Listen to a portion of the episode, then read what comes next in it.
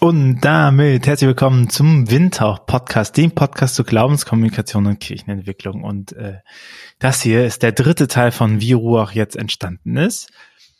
Das, ähm, ihr merkt es schon, es ist Donnerstag, es ist just in time, es ist 10.20 Uhr. Wahrscheinlich werdet ihr ihn so um 11 Uhr hören können. Denn das Thema lässt mich nicht los, aber ich habe mir jetzt einen Kaffee geholt. Ich habe hier alles richtig gemacht. Meine wenn ihr Videoausschnitte seht im Reel, dann seht ihr, meine Haare sehen aus wie Bolle. Ähm, aber äh, gut, Podcast-Gesicht, ne? Kann man nix machen. Äh, ich, ähm, Im Hintergrund aber ähm, zeichne ich schon Folgen auf für die Folgen danach. Darauf könnt ihr euch freuen. Äh, wir reden mit Schall und Weihrauch, ähm, die Messner Podcast. Wir reden mit Jonas, äh, der den KI-Gottesdienst im Kirchentag gemacht hat. Ähm, genau. Also da kommt was Sebastian Ordner, der die Zukunftswerkstatt hat. Wir sind dabei, das zu machen und ich habe auch so ein bisschen diesen äh, Ruach jetzt Aufnahme Podcast genutzt, um so den Flow vom Podcast produzieren nochmal anzupassen, denn das ist auch Teil von dem, über das wir heute reden werden. Äh, es hat sich viel verändert in dieser ganzen Zeit. So, wir haben den wilden Ritt ja quasi gemacht von ähm, von Selbstständigkeit, von irgendwie aus dem Studium kommend, Projekte gestartet, hin zu dem, was es jetzt ist, irgendwie eine Firma, eine GmbH. So. Genau, den letzten Schwank erzähle ich. Wir sind ja so stehen geblieben. Ähm, Corona, Corona durcharbeiten und dann was danach kam und auch die, den Swift hin zur GmbH. Und das ist schon etwas ähm, sehr Besonderes gewesen. Ich weiß nicht, warum ich auf die Idee kam, eine GmbH daraus zu gründen aber ich glaube, ich hatte schon dieses Gefühl, ähm, dass das so ein Gefäß braucht. Und kleine steuerliche Sache, ich bin aber kein Steuerberater, pipapo, keine Beratung so. Ähm, aber es gibt so ein, gibt so ein Ding zwischen Einzelunternehmer und GmbH und das ist vor allem Ding, dass die GmbH ein eigener Rechtskörper, eine juristische Person ist. Das heißt, äh, man enteignet sich quasi selber. Das ganze Geld, was ich davor hatte, gehört dann nicht mehr mir, sondern das gehört der GmbH. Praktischerweise gehört die GmbH aber zu 100 Prozent mir, also habe ich darauf eine gewisse Verfügung, aber anders. Und dadurch gehen ein paar Vorteile her und zwar vor allem Ding, dass das persönliche Einkommen nicht mehr ähm, nicht mehr haftbar ist. Ja, es kommt dann sowas wie äh, Gesellschafterhaftung nachher durch oder so, gerade wenn man in, im Bereich von Krediten nochmal arbeitet und so, da kommt das nochmal rein. Aber es ist nicht so, es ist erstmal so, dass, ähm, dass dein Privatvermögen und dein äh, berufliches Vermögen getrennt ist. Wenn man Einzelunternehmer ist, ist dem nicht so, dann ist das quasi alles eins. Man kann dann natürlich, das habe ich auch gemacht, man kann ein Geschäftskonto haben und äh, das so trennen und sich äh, ein Gehalt auszahlen, aber fürs Finanzamt ist das egal, weil letztendlich jedes Konto sowohl ein Privatkonto als auch dein Geschäftskonto ist. Ja.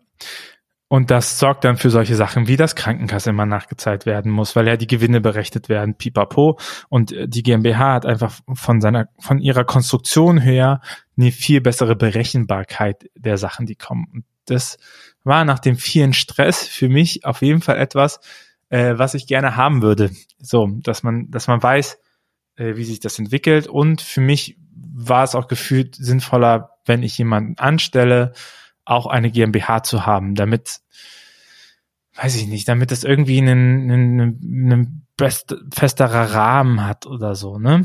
Ob das jetzt die schlauste Entscheidung war, I don't know. Ich fühle mich ganz gut damit ich muss es schon sagen, jetzt auch nachdem jetzt die GmbH besteht jetzt seit, ich habe letztens mal schon nachgeguckt, gell? Ähm, aber ich glaube, sie besteht jetzt schon seit paar Jahren. Ach, jetzt, ich google, ich google das einfach selber. So, also, sie ist eingetragen worden, April 2021, ja, dann sind es mir jetzt schon zwei Jahre die GmbH verrückt. Verrückt, wie die Zeit vergeht. Dahin her geht aber nicht nur der Part irgendwie zu sagen, man nimmt diese Gesellschaftsreform, man wird eine GmbH, sondern damit einher ging ja auch die Einstellung von Mitarbeitenden und zwar ähm, zuerst Carsten, der bei dem Podcast hier vor allen Dingen maßgeblich mitgeholfen hat. Das war 450 Euro Basis oder 520 Euro Basis. Und dann ähm, aber letztendlich Lisa als erste Vollzeitkraft. Äh, Kraft. ähm, Lisa le äh, leitet ja mittlerweile den Verlag. Das ist auch ziemlich, ziemlich gut. Ähm, genau, aber das, äh, das war so, das war so die erste Anstellung. Und ich dachte mir einfach, also ich, die Anekdote erzählt dieser, glaube ich, auch noch äh, gerne. Ich dachte mir so, ja, okay, was soll schon gehen, ne? Ähm, also was, was soll schon passieren? Mal schauen, weiß ich nicht, weiß, ich brauche irgendwie so Hilfe, aber weiß ja nicht, was da so, äh, was so möglich wäre. Ja, ja, also ich hoffe mal, ich habe genügend Arbeit für dich.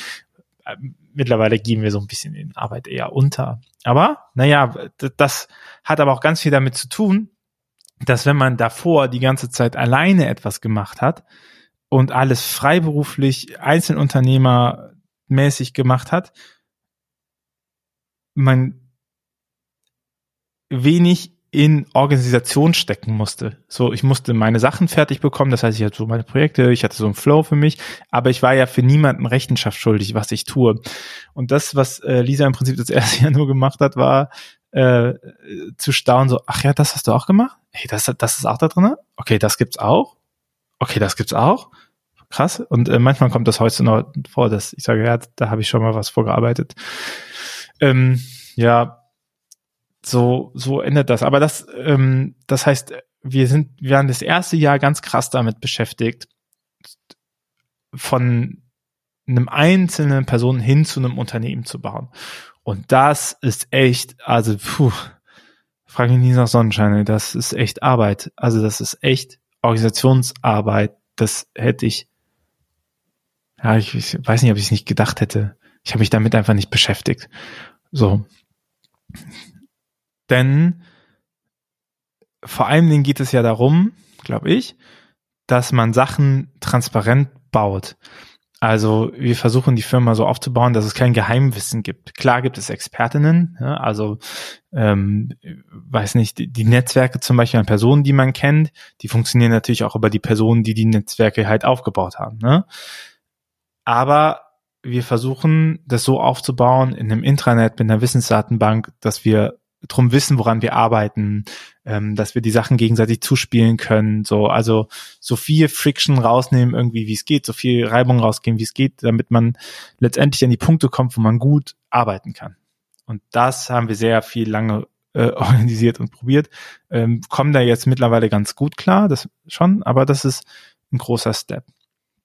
Und einher ging auch ähm, der Part, wo ich äh, Ende Ende 2020, Anfang 21 war und zwar, also ich war einfach fertig. Wenn man sich heute noch die ausstehenden Folgen anhört von damals, äh, vom Podcast mit Kira, den ich habe, der so ein bisschen äh, Bestandsaufnahme der Woche ist, dann äh, hört man es auch. Ich habe mir äh, Hilfe gesucht. Ich äh, war total überlastet. Es war einfach nur eine Eskalation von allem. Also irgendwie ist alles explodiert über die Corona-Zeit. Es ist sehr viel geworden. Ähm, man hatte, ich hatte sehr viel zu tun und dann, vielleicht erinnert ihr euch auch noch dran, dann waren auf einmal die ganzen Sachen nicht mehr digital, sondern auch wieder vor Ort. Und ich finde, das ist eine ganz andere Art und Weise, wie, wie Energie abfließt. Also wenn ich davor vier, fünf Vorträge hintereinander gehalten habe, ging das, weil ich ja an einem Ort war. Und dann war auf einmal der Kalender voll mit Reisen und ich weiß, ich war, ich war den Oktober, war ich, war ich einfach äh, den ganzen Oktober am Stück weg ähm, auf drei, vier, fünf verschiedene Sachen, weil weil ich das nicht so gewöhnt war mehr, dass äh, Reisen doch anstrengender ist als Zoom-Talks. Und das hat's echt voll gemacht und ähm, gepaart mit steigender steigende Arbeitslast, steigenden Aufträgen. Ähm, das, das hat zu einer kompletten Überforderung auch geführt. Also Lisa hätte nicht besser in das Unternehmen einsteigen können für mich als an diesem Punkt, weil es wirklich ganz ins viel zum Aufräumen, zum Organisieren ging, dass es äh, wieder in Bahn ging, so weil ich war kräftemäßig ganz schön am Ende und das ging auch noch bestimmt bis Mitte Mitte, Mitte 21, Mitte 22. Ich überlege, ich hatte 21 doch, es muss Ende 21, Anfang 22 gewesen sein. So, Das war nämlich Corona-Ende, ne? Weil die 21 äh, GmbH gegründet, dann ist ja Lisa erst rein und Lisa ist halt wirklich, ist es August, glaube ich, angefangen und dann ist los genau Ende 21, ich korrigiere das. Ende 21 äh, war das. Und das, also wild. Wild ist, also ich versuche, äh, das auch jetzt immer noch minimal zu halten, dass dieser Overload nicht kommt. Er kommt natürlich, weil es gibt wie jetzt Oktober, Vorweihnachtsgeschäft, nach der Sommerpause immer eine schwierige Zeit, ne? Weil Sommerpause haut halt immer ein Loch rein. Es gibt kein, es gibt wenig Aufträge, ähm, es gibt wenig Aufträge in der Sommerpause, weil alle in Urlaub sind, niemand kauft im Store ein. Das ist schon immer etwas, wo man sieht, ob davor gut gewirtschaftet ist oder nicht. Genau. Das äh, es sind immer stressige Zeiten. Der Oktober, September, Oktober, November geht's dann wieder so, natürlich, die gibt es, aber es ist ein ganz anderes Niveau, als es da war, weil da war so, okay, ich, ich weiß, ich muss diese E-Mail antworten, ich weiß, es ist nur ein Satz, aber ich kann das einfach nicht mehr. Ich bin, ich bin da einfach raus. Ähm, ja. Und da hilft, also finde ich, hilft einfach Struktur, dass man anfängt, Sachen zu, zu ordnen, sich hinzusetzen und ähm, und die, die Infrastruktur auch baut. Ne? Also wenn man den goldenen Zirkel kriegt, warum machst du was, wie machst du was und was machst du was? Und dann auch mal zu sagen, okay, wie mache ich eigentlich was? Was, was sind die, sind die Prozesse, was braucht es dafür? Was ist die Einschätzung selber, eine Einschätzung auch geben zu können für die Sachen, die man baut? Äh, voll wichtig. Und auch jetzt, wenn wir mit mehreren Leuten arbeiten, auch das zu haben, ähm, wer ist eigentlich für was verantwortlich, was muss ich selber machen, was kann ich abgeben, was kann ich delegieren, ähm, genau, welche Standbeine sind wir? Wir haben ja Anfang 23 beschlossen, also auf der Klausurtagung Ende 22, Anfang 23 beschlossen, dass dieser den Verlag allein aufbaut. Und das war zum Beispiel auch ein einfach ein Gamechanger, was was die Sachen angeht. Ne? Also dass äh, der, dem Verlag der Verlag ist seitdem so gut gewachsen wie bis dann noch nicht so, weil es einfach Leute gibt, die sich drum kümmern, ne? Also das darf man nicht vergessen. Personal ist natürlich, sind natürlich Kosten, aber Personal richtig eingesetzt hat eine unglaubliche, ähm, eine unglaubliche Strahlkraft, was, was, was, was Wachstum angeht. Genau.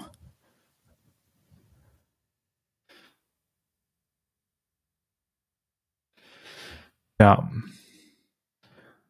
das wäre schon, das wäre schon was.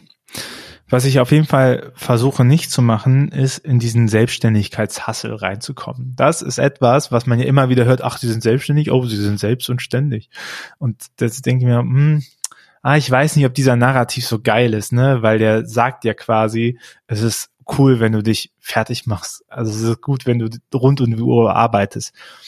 Und wenn also verschiedene Paar. Das erste ist, ich musste mir eingestehen, dass ich viel arbeite. So, ich äh, dachte davor, ich mache halt so ein bisschen von meinem Kinderzimmer aus die Sachen gefühlt.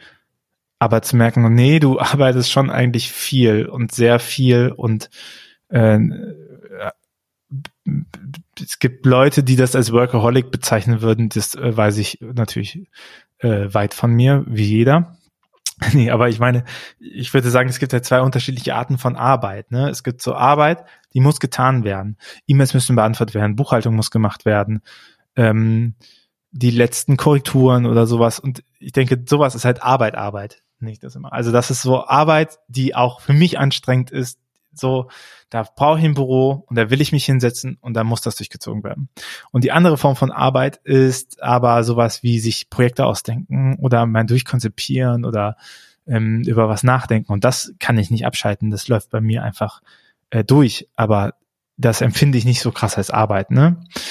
Ähm, ja.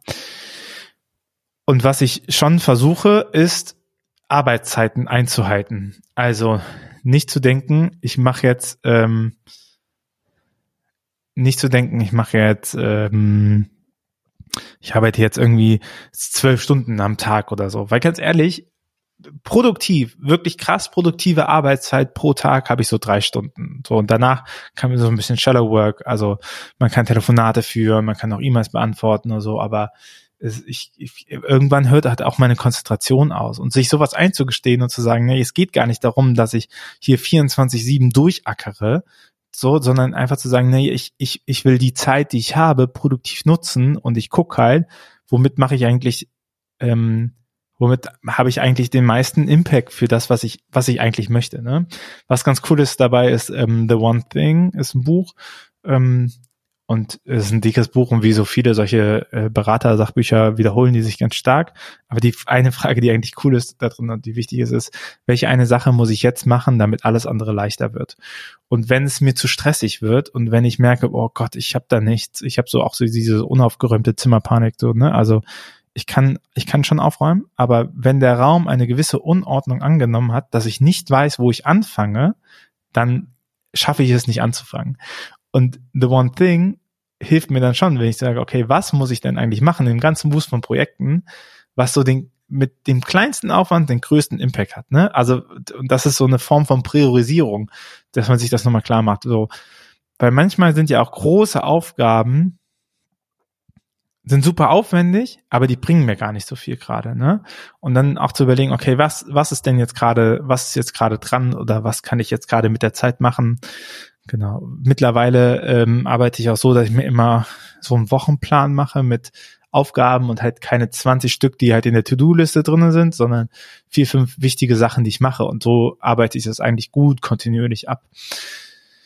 Ja, Organisation. Und auf einmal hat man ein Unternehmen und nicht mehr nur eine ähm, ein, ein Privatvergnügen. Und das ist schon ähm, das ist schon eine ganz andere Spielweise, weil ja auch ganz andere Beträge auf einmal eine Rolle spielen. Ne? Wenn ich nur für mich selber mit meinem Gehalt auskommen kann, dann nehme ich mir quasi eine, eine vorherige Gewinnausschüttung, dann nehme ich mir paar tausend Euro raus pro Monat. Das reicht mir.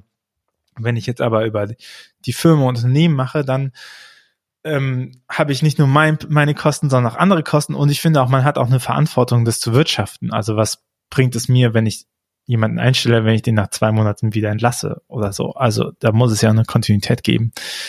Ähm, gepaart mit, wir bauen den Verlag auf. Das heißt, wir haben enorm viele Kosten im Wareneinkauf jetzt gehabt, ähm, dass ich alles amortisieren muss über die Zeit, ne, das auszuhalten, irgendwie dran zu bleiben. Ähm, jetzt auch nochmal zu sagen, also wo sind die Aufträge in den Bereichen, wo können wir nochmal wachsen, wo können wir nicht wachsen. Ähm, und da sind wir ja in den letzten, bis jetzt quasi, sind wir ja in vielen Bereichen gewachsen. Wir haben, wir haben uns groß aufgestellt, würde ich sagen, mit vielen unterschiedlichen Dingen. Und was wir jetzt so machen, ist, dass wir uns so auf Kernsachen konzentrieren. Also, dass wir gar nicht mehr versuchen, irgendein neues Feld zu akquirieren und dazu gucken, sondern zu sagen, okay, was haben wir? Wir haben einen, wir haben einen Store, wir haben einen Verlag, wir haben eine Beratung, wir haben einen Podcast und wir haben die Academy. Und diese Dinge einfach zu bespielen und, und da jetzt Druck reinzubringen. So, also das ist schon der Wandel, der jetzt passiert ist, ne? Von einem, einem Wachstumsunternehmen, von einem Markt schaffen. Also ich, dieser Markt, in dem wir halt jetzt agieren, ist ja keiner, der da war. Es war ja nicht so, dass irgendwie Glaubenskommunikations- und Kirchenentwickler ein äh, Beruf ist, den man irgendwie wählen kann, sondern das ist ja etwas, was äh, den Leuten eingeleuchtet hat, wenn sie uns treffen, immer noch, aber wo es ja keine öffentliche Ausschreibung für gibt, so bewirb dich mal darauf, sondern das ist ja etwas, was ähm, dieser Markt ist ja geschaffen worden. Der war ganz wenig, ist der penetriert und jetzt ähm, sind wir halt da und sagen den Leuten, ja, das ist aber voll sinnvoll, ne? Oder es ist voll sinnvoll, mit glaubensnahen kirchenfernen Leuten zu arbeiten und so. Das, das ist so. Und jetzt glaube ich, haben wir einen ganz guten Standpunkt, wo es nochmal darum geht, sich noch mehr darauf zu konzentrieren, ähm, das auszuarbeiten, was wir haben. Also das, was wir jetzt einmal geschaffen haben und ähm, einmal äh, einmal gezeigt haben, dass sowas funktioniert, auszuarbeiten und zu sagen, okay, wie, wie bauen wir das raus, ne? Äh, wie bauen wir, äh, wie, wie machen wir das stärker, weil wir in allem so ein Proof of Concept haben, ne? Wir wissen, dass dieser Podcast gehört wird, wir wissen, dass im Store bestellt wird, wir wissen, dass unser Verlag funktioniert, aber wir haben natürlich mit all denen noch nicht ein riesiges Publikum erreicht. Und das oder, oder nicht im Mainstream drin oder so, ne? Und äh, beziehungsweise da gibt es auf jeden Fall noch Potenzial an Leuten. Und das ist so der Weg, den wir jetzt gerade einsteigen. Wir versuchen uns zu konzentrieren auf das, was wir gut können und ähm, dafür zu sorgen, dass mehr Leute davon erfahren. Ja.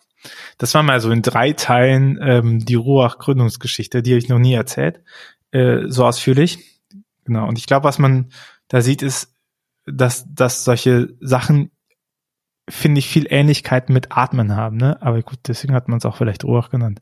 Dass es, dass Sachen groß werden, dass man einatmet, ganz groß hat und man atmet aus und konzentriert sich wieder auf die Sachen. Es wird, es wird größer und kleiner, ne? Es pulsiert so ein bisschen, weil man sich wieder Raum schafft und wieder konzentriert, wieder Raum schafft, wieder konzentriert. Und so war das die ganze Zeit durch und so wird es wahrscheinlich auch äh, bleiben äh, so eine atmende Bewegung, ne? Und auch wenn ihr in Gründungsprojekten drinne stehst, wenn du in Gründungsprojekten drinne stehst und manchmal verzweifelt bist und sagst, es geht hier nicht weiter, dann äh, schau doch mal, ob vielleicht gerade die Zeit zum Wachsen oder äh, zum, zum Ernten ist, ob es gerade dieser Punkt ist, an dem man sich spezialisiert auf was oder der Punkt ist, wo es nicht weitergeht und wo man vielleicht umdreht oder wo man auch Sachen beendet, wo man Sachen neu organisiert, wo Sachen neu dran sind, weil ich glaube, das gehört alles mit dazu. Ich komme immer stärker jetzt auch zu dieser Erkenntnis, gerade in der jetzigen Zeit, wo wir ja wirtschaftliche Rezession erleben oder wo, ich glaube, pastoral würde man sagen, eine Wüstenzeit äh, hinter uns bringen, geht es doch gar nicht darum, irgendwie fancy zu sein oder ganz besonders zu sein, sondern vor allen Dingen ist zu schaffen, dass man da ist und zu schaffen, dass man da bleibt, dass es nicht aufhört, sondern dass man die Kraft hat auch noch für den nächsten Schritt, ne? Dass man nicht nur eine Etappe in der Wüste rennt und in der Hoffnung, dann ist dann Wasser und dann kann ich weiterrennen, sondern dass man smart einplant und sagt, okay, es könnte sein, dass ich hier 40 Tage bin, ich muss 40 Tage aushalten und wie schaffe ich das, 40 Tage am Leben zu bleiben? So, also diesen Marathon jetzt einzugehen und, und die Kräfte gut einzuteilen und das zu machen, weil es kommt bestimmt auch wieder Regenzeit und es bekommt bestimmt auch der Zeitpunkt, wo man wieder da ist und arbeiten kann. Und dann genau das, was auch vor Corona passiert ist, ähm, mit uns, wenn man dann da ist und gut da ist, dann äh, blüht man halt mit auf.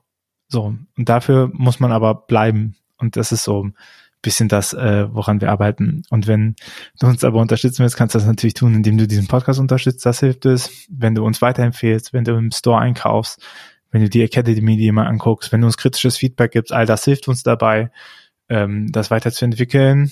Kannst mir natürlich auch gerne schreiben, wenn du findest, dass hier ist alles Käse und ich sollte mir einen ordentlichen Job suchen. Auch da kannst du mir gerne schreiben. Ähm, und allgemein, wie hat euch das gefallen, die drei Folgen jetzt über die Ruach Jetzt Gründung? Ich hoffe, ich hoffe, es war interessant und äh, du konntest was lernen. Ich freue mich sehr über dein Feedback. Schreib mir sehr gerne, äh, gerne auch per Mail tobias.roach.jetzt. Ich lese jede E-Mail. Das auf jeden Fall. Antworten dauert manchmal vielleicht ein bisschen länger, aber das mache ich. Und ähm, ja, ich bin sehr gespannt auf dein Feedback und auf euer Feedback. Vielen Dank, dass ihr und du mir zugehört hast. Ich wünsche dir einen schönen Tag. Und ähm, ab nächster Woche geht's hier weiter mit den regulären Winterfolgen. Bis dahin. Ciao.